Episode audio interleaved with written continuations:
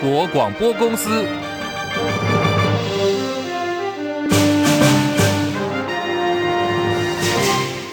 大家好，欢迎收听中广新闻，我是黄丽凤。新闻开始要关注的是食安风暴越烧越大，还有致癌物的苏丹红大陆辣椒粉流向全台。最新查出呢，下游十六家厂商位在云林的计生公司更设计篡改了 SGS 苏丹红的报告，两名研发人员遭到声押。不料食药署今天发布边境稽查结果，有一批呢从大陆出口到台湾的咕咕鲜调味料又被检出致癌农药环氧乙烷。另外还有一批呢，大陆的辣椒粉被检出有禁用农药克美素，依照规定必须要退运跟销毁。在一党立委抨击，民进党政府自傲的食安五环，现在被苏丹红重重打脸，已经系统性失灵了。我们来听葛魁陈建仁怎么说。李仁月报道。市售辣椒粉验出含有致癌物质苏丹红的问题越滚越大，引发在党立委抨击食安五环已经系统性失灵，打脸自诩任内只有个案性食安事件的蔡政府。阁揆陈建仁对此表示，关于从中国输入辣椒粉含有苏丹红的问题，其实中央和地方从去年中就有发现不合格的产品，也一直提高查验的比例，并且进行逐批查验。也就是因为透过这样很积极检验的结果呢，我们才会发现呢这一些含有苏丹红。色素的呃辣椒粉哈进口，这个卫福部呢呃也已经呢禁止了啊二十一家这些辣椒粉的厂商。陈建说，对于查获含有苏丹红色素的辣椒粉厂商，已经处以拒绝受理输入查验三个月的处分。他强调，苏丹红的事件显示中央和地方都积极努力查验。陈建强调，政府的态度该查验就查验，该禁止就禁止，该开罚就开罚。他同时也要呼吁相关食品业者加强自我管控，而地方民间也要和中央合作，确保国人的食品安全。中广记者李仁月在台北报道。中国大陆快艇越界闯入了金门海域，因为逃避海巡人员的追缉，造成两人死亡。我方海巡署跟陆方的代表团经过七天。八次的协商依旧谈不拢，事件越演越烈。今天传出呢，海巡署多名长官早上从金门退房，搭机回到台湾，引发外界质疑说是不是谈判破局了？不过就在我方代表搭机回到台湾本岛之后，事件呢似乎又出现了转圜。陆方代表持续留在金门，似乎有继续谈判的意愿，而我方负责主谈的海巡团队也随即决定再次出发，搭了下午的航班就重新飞回到金门，将启动第九轮的。谈判为协商作业来做最后的收尾。另外，在就责方面，周刊报道说，大陆快艇左舷下方被发现有一个很明显的撞痕。全案现在朝着刑责五年以下的过失致死罪嫌在侦办当中。对此，金门地检署说，只要是跟交通工具有关的事故，第一时间呢都会猜测涉及到过失致死，最后还是要靠着科学鉴定才能够判断海巡人员的刑事责任。恐怕呢民事的赔偿是免不了的。而对检方朝着过失致死的方向侦办，海委会主委管碧玲说：“作为长官，我相信他们执法是否过当，我们愿意接受检视。现在就让检察官来还原真相。”而管碧玲也证实，大陆派出海警船穿越了金门禁止水域线，宣示主权的意味浓厚。它的意涵，我想政治的意涵非常的高。好，那当然是一种宣示主权的形式。我们很不很不乐意于去看到说，那以昨天来讲的话，呃，有一艘海监船是进来禁止水域，有四艘是进来限制水域，呃，进来的时间呃不长。好，那媒体也有分析，呃，这是中国企图把钓鱼台模式带到金夏水域。现在，中国大陆学者也说，如果两岸的关系持续恶化，大陆执法力量将会进一步升级。目前的种种迹象都显示，未来大陆海警在这个海域实施执法活动，极有可能会常态化。在南极，数以万计的企鹅遭到了生存威胁。科学家首次证实，阿根廷科学家是在南极基地附近发现了死亡的贼鸥属海鸟，同时采集到样本当中证实了禽流感病毒的存在。游行高致病性的禽流感病毒会入侵到南极大陆，对于南极地区成千上万只的企鹅群体，已经构成了潜在的致命威胁。天气方面，再冷一下哦，在明天白天就会开始回暖喽。那么现在北台湾的低温来到十四度左右，台中地区十八度。六点新闻夜。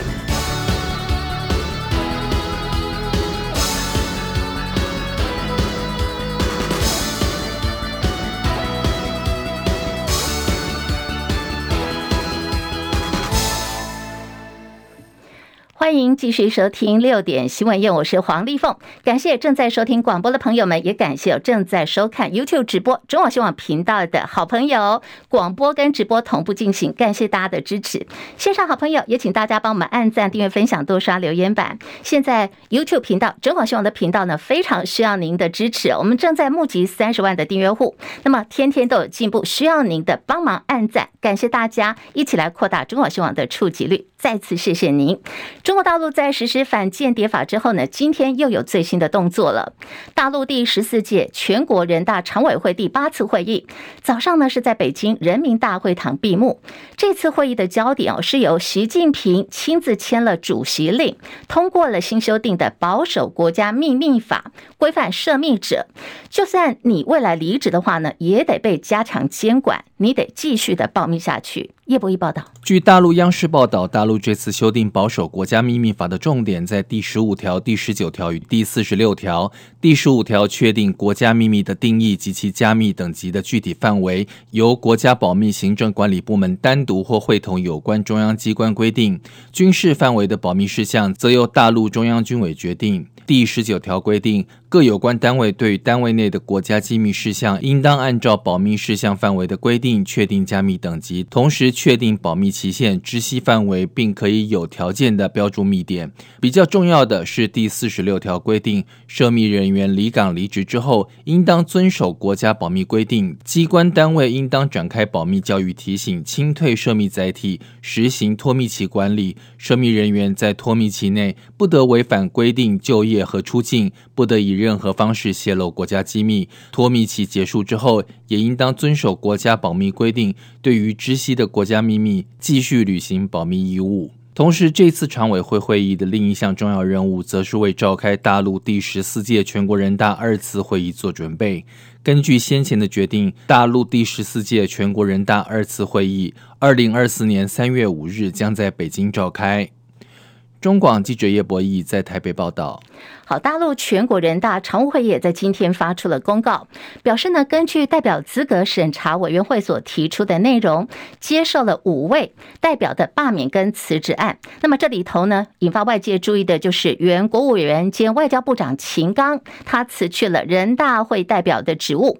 这个做法呢，等同是间接驳回了先前外界很多传言有关于秦刚死亡的相关传闻。太平洋岛国吉里巴斯证实，确实有中国大陆警方在当地协助社区工作。去年大概有十二名的中国警察穿着制服就在吉里巴斯执勤，大概是每半年会轮调一次。不过呢，到目前为止并没有设立警察局。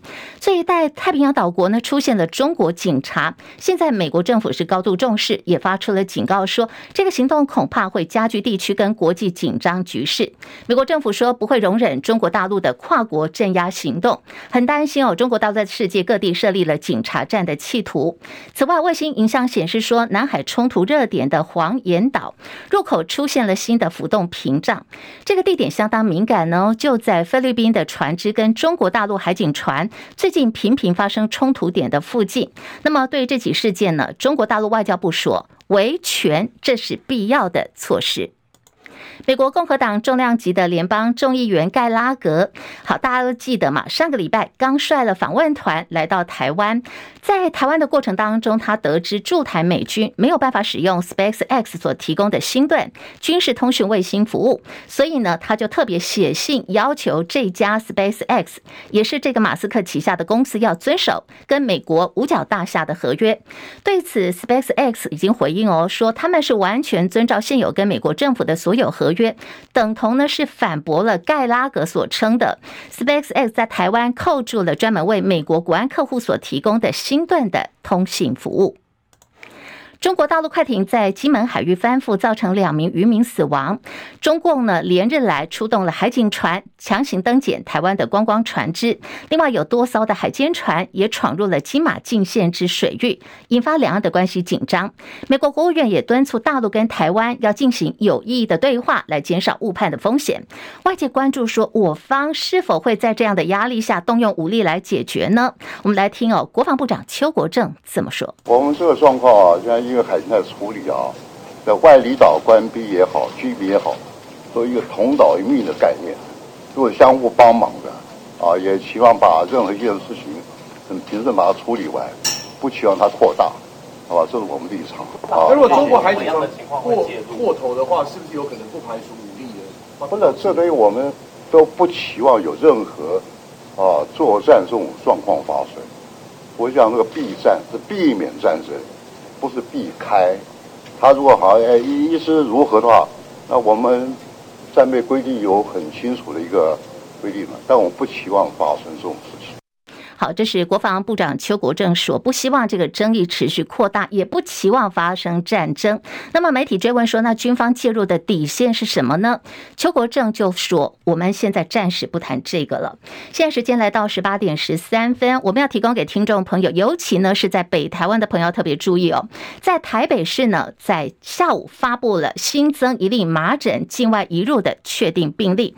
麻疹是高风险的传染病，传染力很强哦。好，这名男。男子呢，他是二十多岁，非本国籍男性，过去没有接种过麻疹疫苗。二月二十号是从马来西亚入境的，当时。是从这个呃桃园机场搭了这个交通工具，就直接到台北。不过呢，到了台北之后，他是啪啪造的。台北市卫生局说，目前掌握到接触者已经有三百三十人。这名个案在传染期间还曾经去过八方云集的台北大同区的华庭店。好，提醒台北地区朋友们要特别注意哦，提高警觉。另外是明天呢，就是二二八了。身为蒋家后代的台北市长蒋万安，去年上任之后，第一届举办追思会的时候，尽管呢，他是以台北市长身份向二八的受难者家属道歉。不过当时他还是遭到民间团体的抗议。面对明天又将举办二八纪念活动，前总统马英九也将出席。现在已经有一些民间团体在脸书预告，说明天呢要进行抗议。蒋安的回应说，他愿意来倾听多元的声音。蒋安表示，二八对于台北市政府来讲，不会只是一天的纪念活动，在日常。的相关政策当中，不管是人权教育啊、史料书籍的出版，还有多元理念的落实，北市府都一直在做。而他自己跟家属的会面，会用不同的形式来进行。面对陈抗，也是抱持着台湾社会是一个多元民主的开放社会，所以对于任何不同的意见、多元声音，他都是很愿意听的。好，那么在国民党主席朱立伦方面，今天已经率同了党务主管到了台北二二八和平纪念公园和平纪念碑前去献花致意。朱立伦说，国民党在每一年的二二八纪念日都会表达对于和平的追求，希望台湾的族群融合，过去惨痛的往事不能够再发生，同时追忆亡者，希望二八事件受害者跟家属还有后人都能够平安。另外，对于行政院呢公告四十五处的建物是不易移植哦，外界还有种声音说要把这个中正纪念堂给拆掉。朱立伦说，面对七十八年前的二八事件，还有过去的历史，国民党是不断的反省跟检讨，大家共同面对历史，更重要的是要来促进族群跟融合，制造冲突还有纷争，这些呢都是不必要的。政坛焦点，国民党立法院党团决议礼让民众党一席召委，引发了基层的怒火。国民党立委赖士葆就说，他这个昨天一整天电话是接不完的。基层的支持者坚决反对礼让给民众党，而其他立委也说，民众党自己都说了，就算礼让也不见得会来支持国民党，何必拿着热脸去贴人家的冷屁股呢？赖士葆说，包括他跟王鸿薇、李彦秀等财委会的委员都不同意礼让财委会，党团没有办法。一声令下，党主席朱立伦今天说：“现在国民党当前最大任务就是把民众所期待的重要法案通过，所以会尊重立法院党团的运作。而目前呢，就是用一种弹性的方式来结合所有的力量。”张伯仲报道。立院各委员会即将在二十九号选举召委，传出国民党有意礼让一席给民众党，却引爆党内基层不满。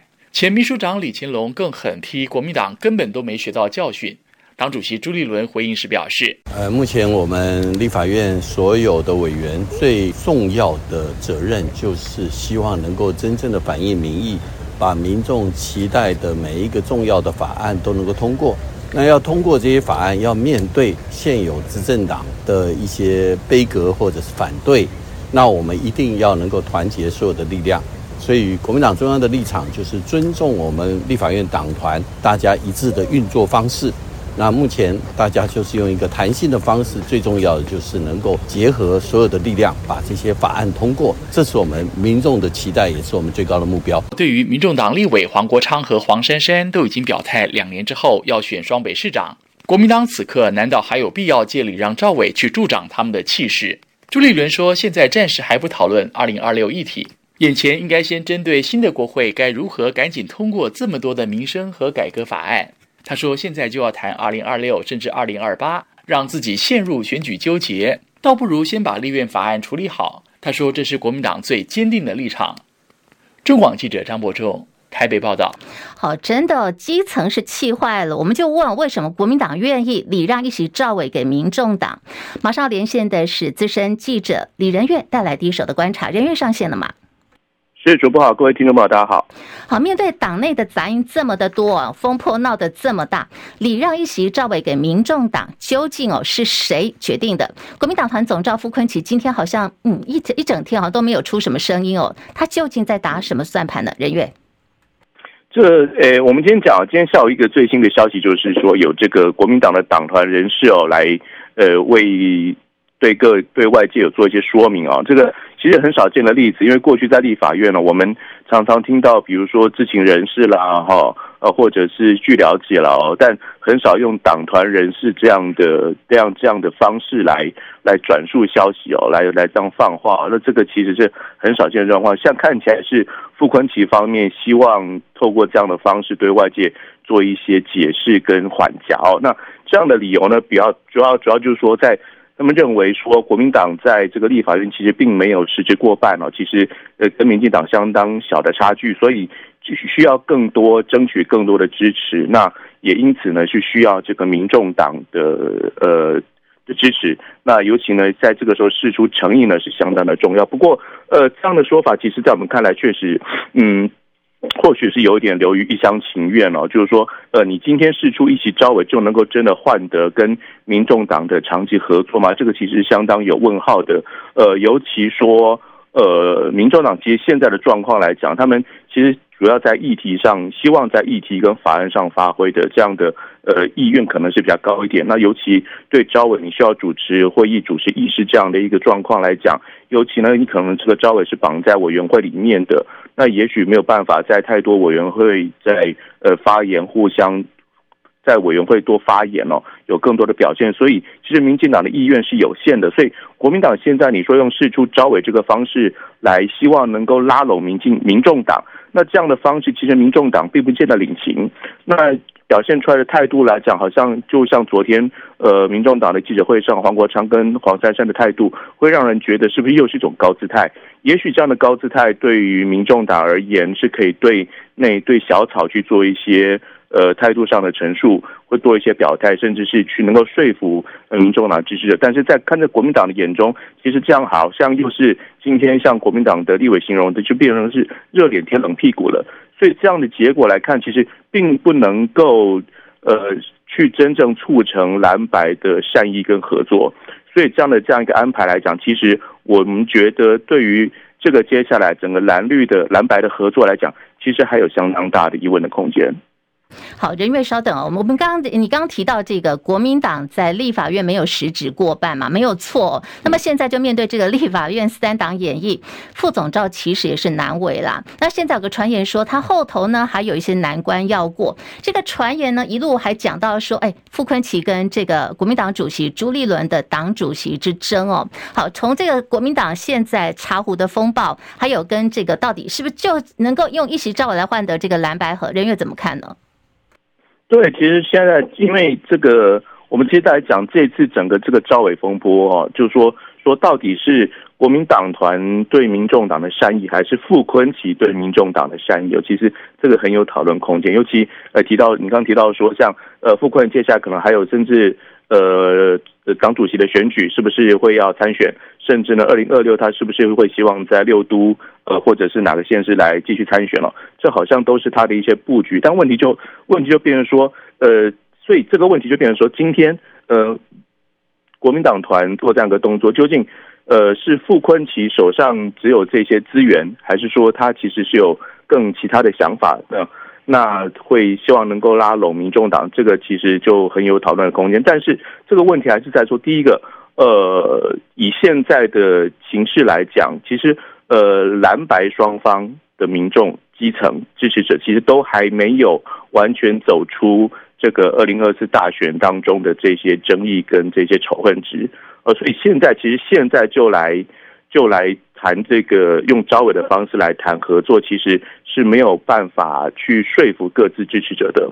诶，尤尤其像立法院现在其实都还没有真正动起来，委员会还没有真正组成，还没有在法案跟议题上面有许多的合纵连横，也变成说，呃，现在就用这种分位置的方式来去谈合作，而这样是没有办法去说服基层的。你必须在过了一段时间，这个真正大家看到说，呃，在法案上，在这个议题上。真正蓝白有一些合作，有一些呃共识，有一些诚意出来了，才有可能让支持者能够继续走下去。所以现在其实来讲，呃，也许傅昆萁有他的考量，在接下来他的许多的呃政治布局上有这样的说法。但是现在用召委这样这个位置，虽然说不算太大，呃，影响力有限，但是你现在丢出来的这个议题，这个议题的扩散力是相当有影响力的。那变成说现在来讲，其实对国民党来说，并不是一个非常好的选项。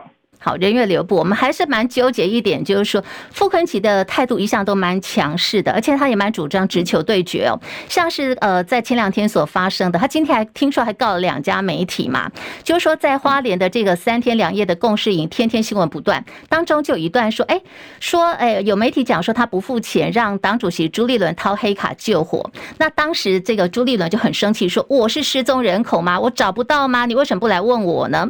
好，针对这个赵伟礼让。给民众党一起的这个风波，他为什么就不出面自己讲清楚呢？为什么要透过你刚提到，经常有党团人士出来放话，这也是蛮罕见的做法。到底我们的副总召在想什么嘞？人月，我想可能真的确实基层有相当大的的的的这样一个反弹的声浪，因为今天好多的区域立委都有做这样的表示嘛，哦。那也许确实在这个风头浪尖上，傅崐萁也知道说，当初这样一个想法哦，当初这样一个布局，呃，确实可能是流于他，也许是比较，就刚你说的比较自己的强势的做法。但是在党内来讲，虽然说在那天在共识营上好像透过表决的方式有过这样的一个结果，但是真正消息扩散出来之后，对对于基层对真正大多数的群众而言是不买账的。所以也变成说，这个压力现在变成直接会反馈到傅昆萁的身上，让他这好像如意算盘打错了的样子哦。所以变成说，他现在考丢出来的这样一个应对的方式，就是说我们刚提到的这个呃不具名的党团人士这样的一个说法。但其实我们可以看得出来，这个从字里行间来看，这个相相当程度就是其实就是来自于傅昆萁他的解释啊。那用透过这样的不具名的方式，希望能够做一些缓颊，希望能够做一些说明。不过。虽然说在理性上，国民党确实不过半的情况，但是真正在这个合纵连横合作上，到底是国民党比较需要民众党的票，或者是民众党比较需要国民党的舞台，其实都还是未定之天。现在就来做这些事情，现在就抛出用这个招委来想要。换取长期的合作量，其实都太言之过早。好，我们非常谢谢中广资深国会记者李仁岳所带的观察还有分析。这回的动静闹得确实是大了哦，不只是基层强烈不满哦，像是这个国民党的前高层前秘书长李乾龙也是炮轰说：“国民党啊，国民党你怎么还没有学到教训呢？为什么一直要蓝白合，还不知道要清醒吗？”而对于国民党有意礼让民众党一席赵伟，民众党党主席柯文哲怎么说呢？今天。柯文哲最新回应：国会改革、司法改革、媒体改革这些优先法案呢，应该先解决了。所以我也跟他们讲说，党团我们的党团三长跟国民党党团三长，应该就这一些优先法案要先搞定。那至于招委是这样的，我们当然尊重国民党的一切顺其自然就可以。财团法人台湾民主基金会负责推广国际交流，董事长呢，依照过去惯例，都是由立法院的院长来兼任。三月份改组之后呢，预计哦，应该是由现任的立法院长韩国瑜来循例接任。而民进党在十七席董事当中，现在握有九席，蓝营指控绿营恐怕会有卡韩的动作。对此，民进党六吴昭吴思瑶呢，今天否认哪有卡韩呐、他说，韩国既然是现任的立法院院长，他来出任呢，是依照。惯例的，他说：“我很好奇啊，究竟是谁说的？说韩国瑜无法接任民主基金会的董事长。”民进党前立委高嘉瑜日前表态，二零二六会有新角色。昨天又说了，只有我能够让蒋万安去选二零二八总统大选。意思呢，就是说他是那个让台北市长蒋万安去选二零二八的理由。还说国民党二零二八蒋万安比卢秀燕好，要蒋万二零二六就不要再连任台北市长了。对于高嘉瑜的说法，蒋万安今天的回应呢，他是一边笑着一边说的。他说：“你看。”我很容易中计吗？你你看，我觉得很容易被会中计吗？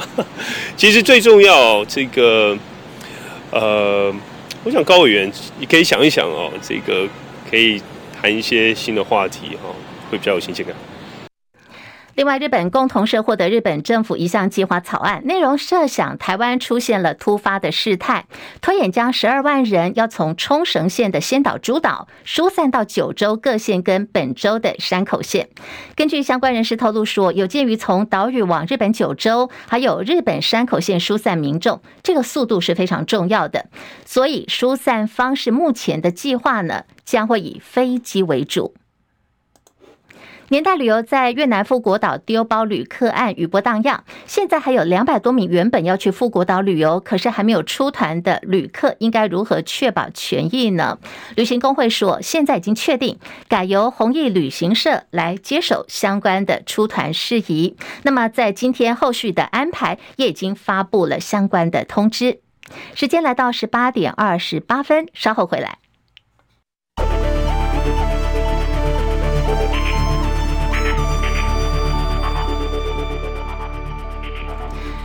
稍早收盘的台币汇率呢，今天是贬值了二点二分，以三十一点五七零兑换一美元。台北股市呢，今天盘中相当震荡，最后是下跌了九十三点，收在一万八千八百五十四点，跌幅百分之零点四九，成交量放大到了四千两百三十一点六二亿元。柜台指数下跌一点三二点，收在两百四十六点六五点，跌幅百分之零点五三。日本股市平盘震荡，三万九千两百三十九点。韩国股市下。下跌二十二点，两千六百二十五点。港股、陆股还有印度股市今天都是上扬的格局。港股上涨了一百五十六点，一万六千七百九十点，涨幅百分之零点九四。大陆股市的上海综合指数上涨三十八点，三千零一十五点，涨幅百分之一点二九。深圳成指涨更多，来到了九千两百六十九点，上涨两百零三点，涨幅百分之二点二四。印度股市上涨三百零五点，七万三千零九十五点，涨幅百分之零点四二。国际汇价，欧元兑换美元一点零八四七，美元兑换日元来到了一百五十点二七，一美元兑换七点一九七七人民币。黄金价格最新报价每盎司两千。领三十六美元以上是最新的财经资讯。中央大学台经研究中心在今天发布了二月份消费者信心指数 （CCI） 总指数呢，来到了七十三点二二点，跟元月份相比上升一点零八点，写下了连五涨，已经是二零二二年元月份以来的新高了。那么在这次六项调查指标当中，有一个呢值得特别注意的，就是投资股票的指标，这个指数上升最多。好，上升有多少呢？我们看到的是它上。上升了三点一七点，这次调查呢是六十一点八五点，跟上个月相比上涨了三点一七点，这个指数是创下四年来的新高哦。尤其台北股市呢，最近是惊惊涨，日前还狂飙站上了一万九千点，今天虽然下跌了九十三点，不过指数还是在一万八千八百多点附近哦。好，现在这个也在告诉你说，消费者呢已经对于台北股市恢复信心，几乎已经回到了疫情前的水平了。那么在电价表现方面，工商协进会理事长吴东亮今天说，工商界能够理解电价必须要反映成本，真的要涨的话呢，也是不得已的。不过希望政府一定要拿出配套措施。而对于即将开放印度移工，吴东亮说，工商界乐观其成。张佳琪报道。八大工商团体二十七号举行春节联谊会，是一百零九年因为疫情关系停办四年后首度恢复举行，由工商协进会负责主办。工商协进会理事长吴东亮接受媒体联访时，针对各界关注电价即将调涨，表示。这几年原物料价格上涨，工商界能够理解电价必须反映成本。前年已经涨了百分之十五，去年涨百分之十七，今年如果真的要涨，也是不得已，只是希望能够有配套措施。吴东亮说：“那只是说，这个对每一个行业的这个冲击不太一样。哦，对工商界、对民生都有冲击。那这方面的配套，如何来消弭一些这个比较负担比较重的这个这个这个部门，这可能政府要花点心思了。关于开放印度移工一事，吴东亮表示乐观其成。他指出，台湾缺工已经是长期现象，引进劳工不是要取代本地的劳工，是要补本地劳工的不足。经济部与劳动部必须花心思规划什么行业标准，引进什么样的劳工人数，以及如何引进，并且滚动式检讨。两岸问题仍然是工商业界重视的。吴东亮说，两岸能够和平稳定发展沟通是大家所乐见。也对两岸的民生、经济及发展都是好事情，期许政府及人民共同努力。中广记者张佳琪台北报道。台积电日本熊本厂正式开幕了。日方宣布呢，对于日本熊本二厂补助将可以达到七千三百二十亿美元，两座厂合计呢补助已经破了一兆日元了。对日本政府的大力补助，经济部长王美花今天说乐观其成。而对于台湾日本合作是加分效果，经济部呢将会大力协助台积电先进制程在台湾落地。好，这个经济部的话已经说出来了。那么台中市长卢秀燕今天也说，内政部已经同意台积电台中二期厂都市计划变更，市政府将会公告发布实施，台积电可以展开扩厂跟建厂计划了。预定在一百一十六年完工，一年产值会有五千亿，大概可以增加四千五百个就业机会。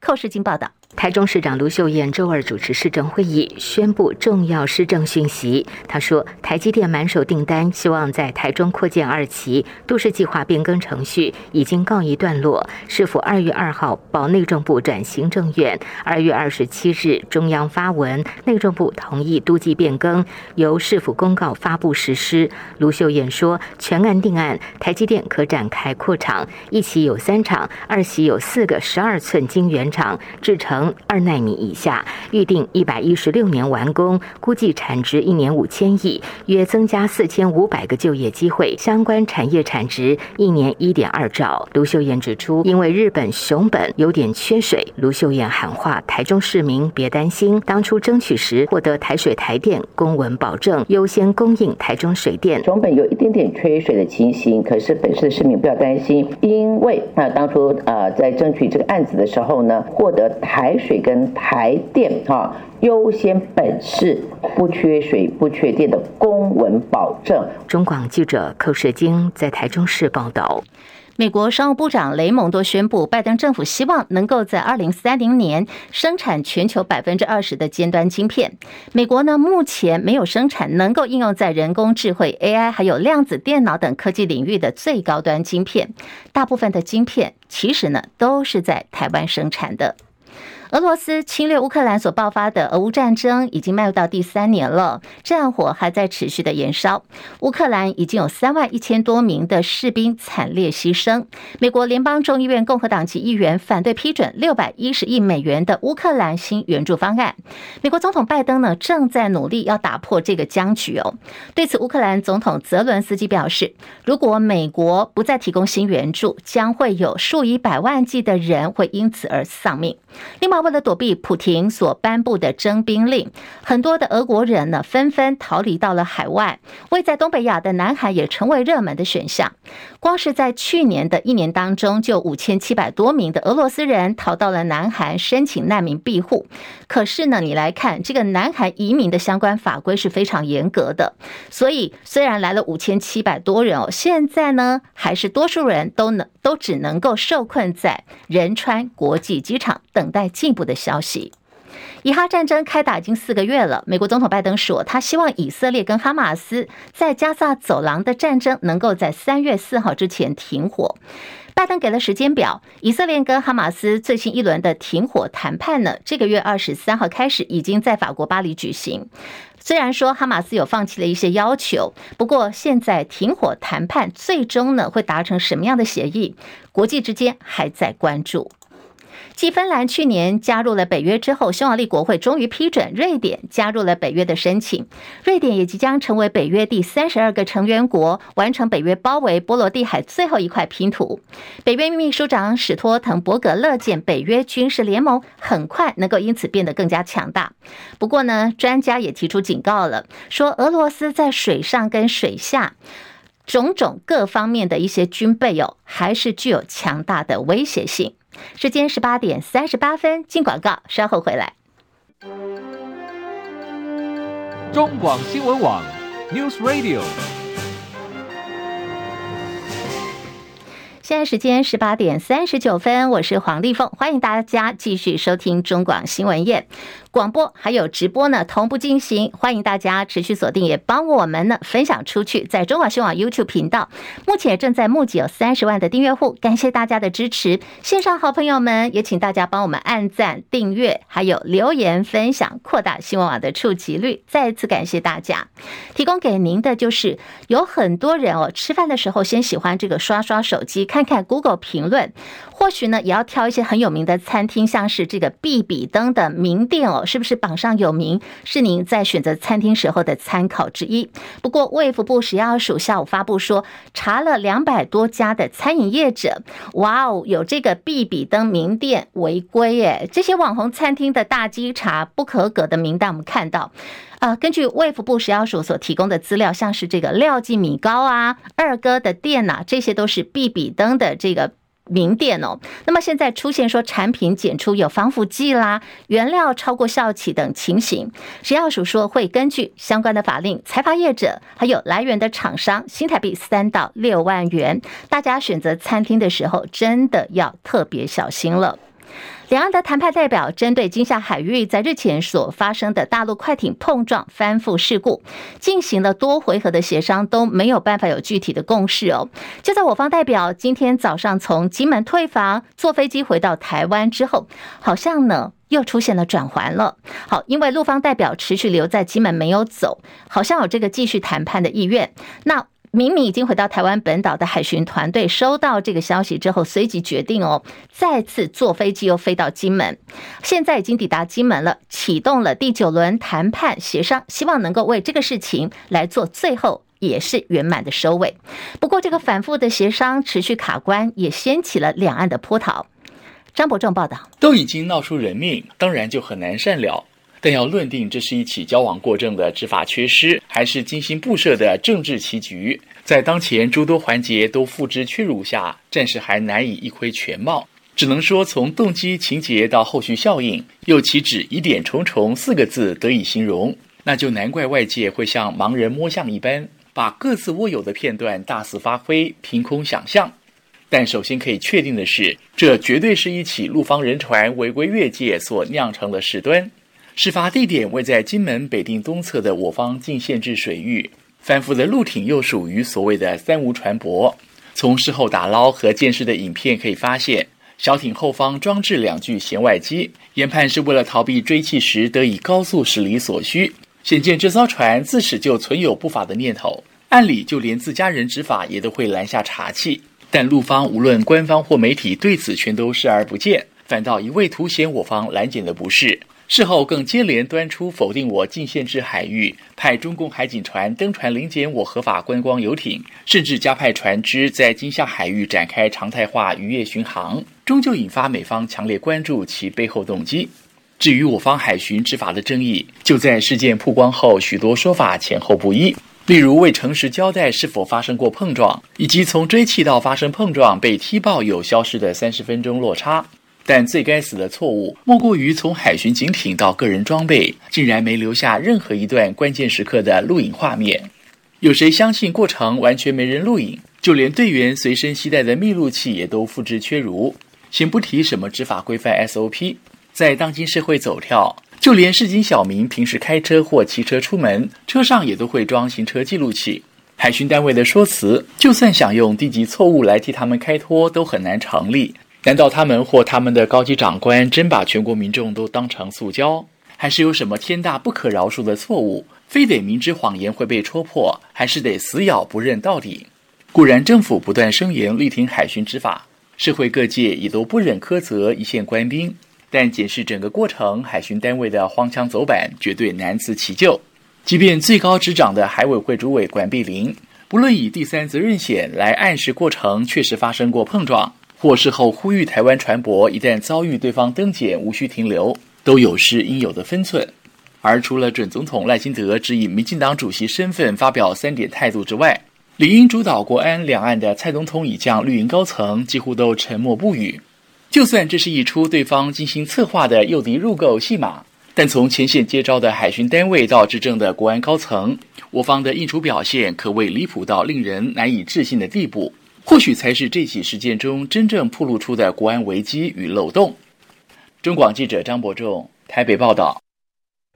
潜逃海外的通缉犯石茂强在泰国遭到枪杀弃尸案，泰国警方呢锁定至少有五人涉案，其中一名周姓男子，他昨天呢已经坐飞机回到台湾了，结果被拦了下来。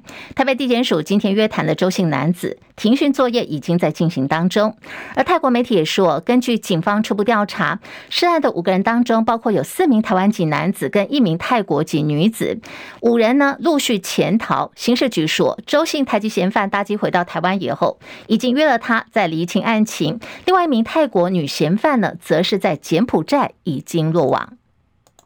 高雄一名女毒贩跟药角呢相约在汽车旅馆进行毒品交易，警方接获情资以后到现场去查缉，除了查到了各式的毒品，也查出落网的两个人原来都是通缉犯。温良奎报道，高雄市刑大侦八队和林园分局昭明派出所不约而同接获情资，指出一名蔡姓女子因为毒品案遭到通缉，通缉期间仍持续贩卖毒品。警方专案小组跟监搜证得知，二十七岁的蔡姓女毒贩跟一名要角相约前往汽车旅馆交易毒品，日前展开缉捕行动。趴着趴着，通气呀！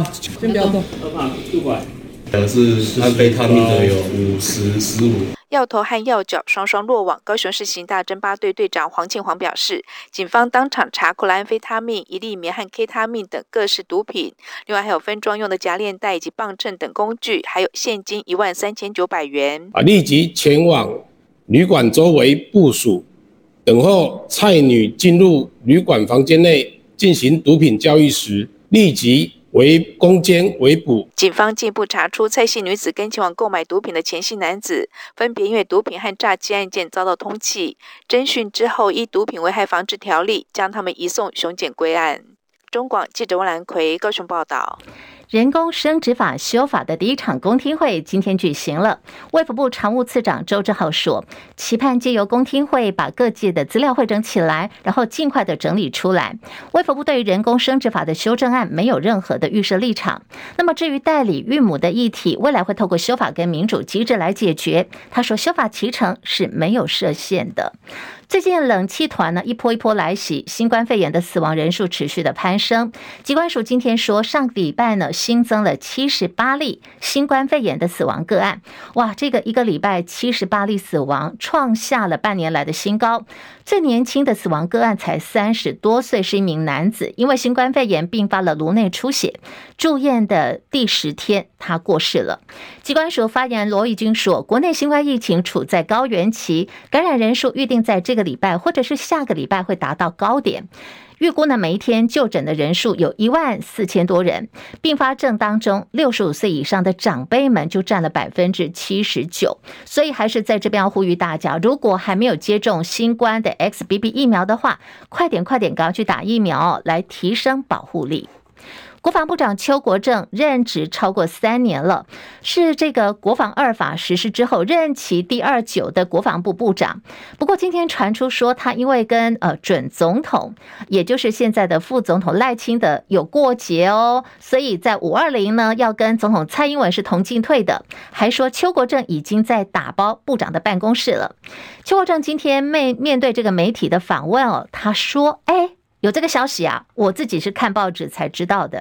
其实我们军人那么久啊，还有公文的同仁啊，不会为这个做啊预测的。我我们军人久了以后，把本分做好了。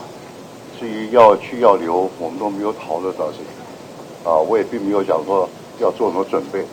没有听到通知之前，啊，我们不会有任何动作。所以千万不要误会啊，没有什么打包的问题。台中市政府下个月即将要标售的是两百亿的底费地，由于部分的底标价格高出了周边最近交易价格的两成以上，有建商就质疑台中市政府还有台中市长卢秀燕说：“你们这样做是在带头炒地皮吗？”内政部长林佑昌也说：“台中市这个时间卖地，恐怕会助长房价上涨，呼吁要暂缓标售。”市政府澄清，这次标售完全是避开了社会住宅的用地，有盈余呢会来挹注台中市政府的市库做公共建设。少数人坚持贱卖土地，市政府不可能去满足少数建商的利益。寇世金报道，台中市政府三月七号将标售十三期、十四期重化区一百二十三笔抵费地，底价超过两百亿。各界关注，市府地政局长吴存金说，标售的土地完全避开社宅用地，若有盈余，挹注市库做公共建设。所以在十三期、十四期。公共设施完竣之后，依法定程序，我们办理公开标售，要偿还地政局向银行的借款。至于少数人坚持贱卖土地，吴存金说，市府不可能满足少数建商的利益，地价都经过地评会、重划委员会审议及估价师评定，政府要坚持市民权益。对于内政部长希望暂缓标售底费地，吴存金透露，公务员生涯四十二年首次遇到。都发局长李政伟说，台中市府社宅进度不但达标也超标，感谢部长的关心提醒。中广记者柯世京在台中市报道。好，今天关于台中市长卢秀燕的还有一个比较轻松的话题哦，就是说呢，要邀请行政院副院长郑文灿来台中一块来吃这个酸菜白肉锅，为的是要力挺这个台湾猪肉哦。那么卢秀燕今天就讲说，嗯，我们要到哪里吃呢？什么时间要一起吃呢？他说后天礼拜四行政院要开院会。他那天没有办法到台北，不过呢，会请台中市的副市长北上去邀约郑文灿到台中来吃火锅。对外界好奇说，哎，要去哪里吃这个酸菜白肉锅呢？卢秀燕说，现在好多业者主动表示愿意承办这一局哦。那么，他也要求市府同仁赶快来制作哦，台中市酸菜白肉锅的美食地图，到时候制作好了也会提供给大家。他还要大家敬请期待。另外呢，则是比较硬的。这个话题了，已经吵了好多天哦，风波还在烧，看起来，嗯，好像还要一段时间才能够解决。这是基隆市长谢国梁杠上了他的前任、现任的内政部长林佑昌，主要是因为这个呃，在基隆市有关于 Net 他们在租这个产权的争议哦。那么现在林谢国梁很不开心说，林佑昌公开说他吸毒，他预定这个礼拜之内就要递状控告林佑昌。实在是还蛮啼笑皆非的。呃，这个只要认真看过我那一天的说法，那一天的话都知道，说我并不是我在指控他啊有没有吸毒。好，我们刚刚所听到的是内政部长林右昌小到立法院去被询哦，针对媒体问他说：“哎，这个谢国梁说要告你，哎哎，因为你说他吸毒。”林右昌说他对这事情感到啼笑皆非，莫名其妙，因为他说他只是引述说法，并不是他个人去指控谢国梁，声称一次购买终身看呢免钱的这个网络电视盒子安博盒子，今天被新北地方法院呢以。这个业者呢，涉及盗取十八家电视台、五十三个电视频道的讯号，严重侵害了著作权，将这个创办人也是负责人黄伯权依照违反著作权法处四年徒刑。民事方面呢，他还要赔偿每一个受害频道两百五十万元的损害金。算一算啊，这个算盘打一打，他要赔的金额高达一亿三千两百五十万元。好，安博盒子大家记得吗？先前在这个东京奥运期间啊，也就是这个艺人黑。人呃，陈建州当时被网友抓包使用了安博盒子，在看爱尔达体育台，哦，网友很生气哦，当时还公审了网攻这个呃陈建州。好，对于这个案子呢，其实创办人黄伯权否认犯罪，他说呢，这个一切都是大陆的错，他自己不知情哦。不过检方认定他恶性重大，那么今天法院也对他从重量刑。十二万多人所报考的一百一十三学年度学科能力测验，今天由大考中心发布了成绩，还有相关的统计资料。今年自然科满级分的人数有两千六百三十一人，好，跟这个去年的一千五百四十四人相比，哇哦，增加好多，增加幅度超过了七成。社会科满级分也比去年增加超过了三成。最近三年最难的这个 Bio 满级分人数，则是比去年减少了四百五十八人，降幅大概有百分之二十六。大考中心说，虽然满积分人数有增减，不过大致来说，五标呢跟往年是差不多的。显示试题的难易度算是稳定的，不过也有个争议哦，就是这个学测呢，在数位考试的时候，高雄左营高中考场因为结束铃提前一分钟响起，有这个错误呢，导致有一些学生哦被提早收卷了，所以大考中心说，透过公式计算以后，受到影响考生呢，分别要加零点零一分，还有到零点四九分，换算这个成积分之后，总共有五十六个人提高了一。几分？消息曝光以后，网友就觉得说：“哈，加这么多，加太多了，赚烂哈。”不过实际上呢，大考中心说是有些人误会了，因为所谓的提高一级分，是因为加几分以后使得成绩提高了一级分，并不是直接就加了一级分。林湘日前宣布退出乐天女孩，引发外界关注，说未来她会去哪里哦？那么使用台北天母棒球场作为主场的魏全龙。就宣布说林襄加入了小龙女的阵容，结果呢，这个发文就调出了台北市长蒋万来回应说不敢相信，这个香还很贴心用了林襄的香哦。那么对于说昨天的脸书留言，好多人在关切，今天蒋万安自己喊话说不是哦，不是哦，我不是香粉，我是轩粉，意思呢是说他是妻子石芳轩的粉丝，还说昨天这个留言呢是北市府发言人英伟留下的。这个话谈那谈，网友就说：“现在的蒋万真是不一样哦，求生欲满满。”大家都知道我是资深的龙迷哦，我就是龙迷，这跟是不是乡民没有关系，所以绝对是支持魏全龙哦，各方面啊，不管是球员哦、球队哦，还有他的应援团。那当然我是轩迷，释放轩的轩啊，轩粉。我必须要讲，这个留言是英伟去留言的。所以这件事情冤有头债有主。好，所以我想，英太太应该要请发言人好好的向他交代。好，所以也谢谢大家给我这个机会出来郑重说明，我是宣粉。好，蒋阿姨在说她自己是宣粉，是她太太哦，石枋轩的这个宣粉粉丝哦。不过她说昨天留言是这个英伟所留下的，哎，媒体就在想说，啊，那英伟是背了锅，还是真的是冤有头债有主呢？好，这是蒋万安说的。那么对于蒋万安在自己的脸书留言，哇，林湘今天有做回应，她说真的是受宠若惊。我觉得哇哦，他还有特别到我的粉丝团留言，觉得好像。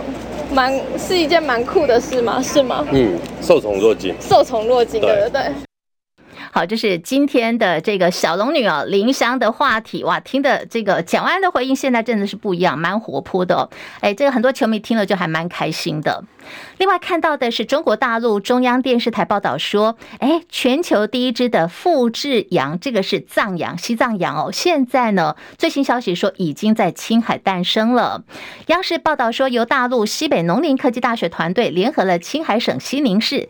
动物疫病预防控制中心所培育的复制藏羊计划，其中呢，第一批里头有两只羊已经在青海顺利出生了。这个是在大陆境内第一次采用了体细胞复制技术所繁殖出来的两种藏羊。未来如何？如果说技术发展良好，有助于大量培育两种的藏羊。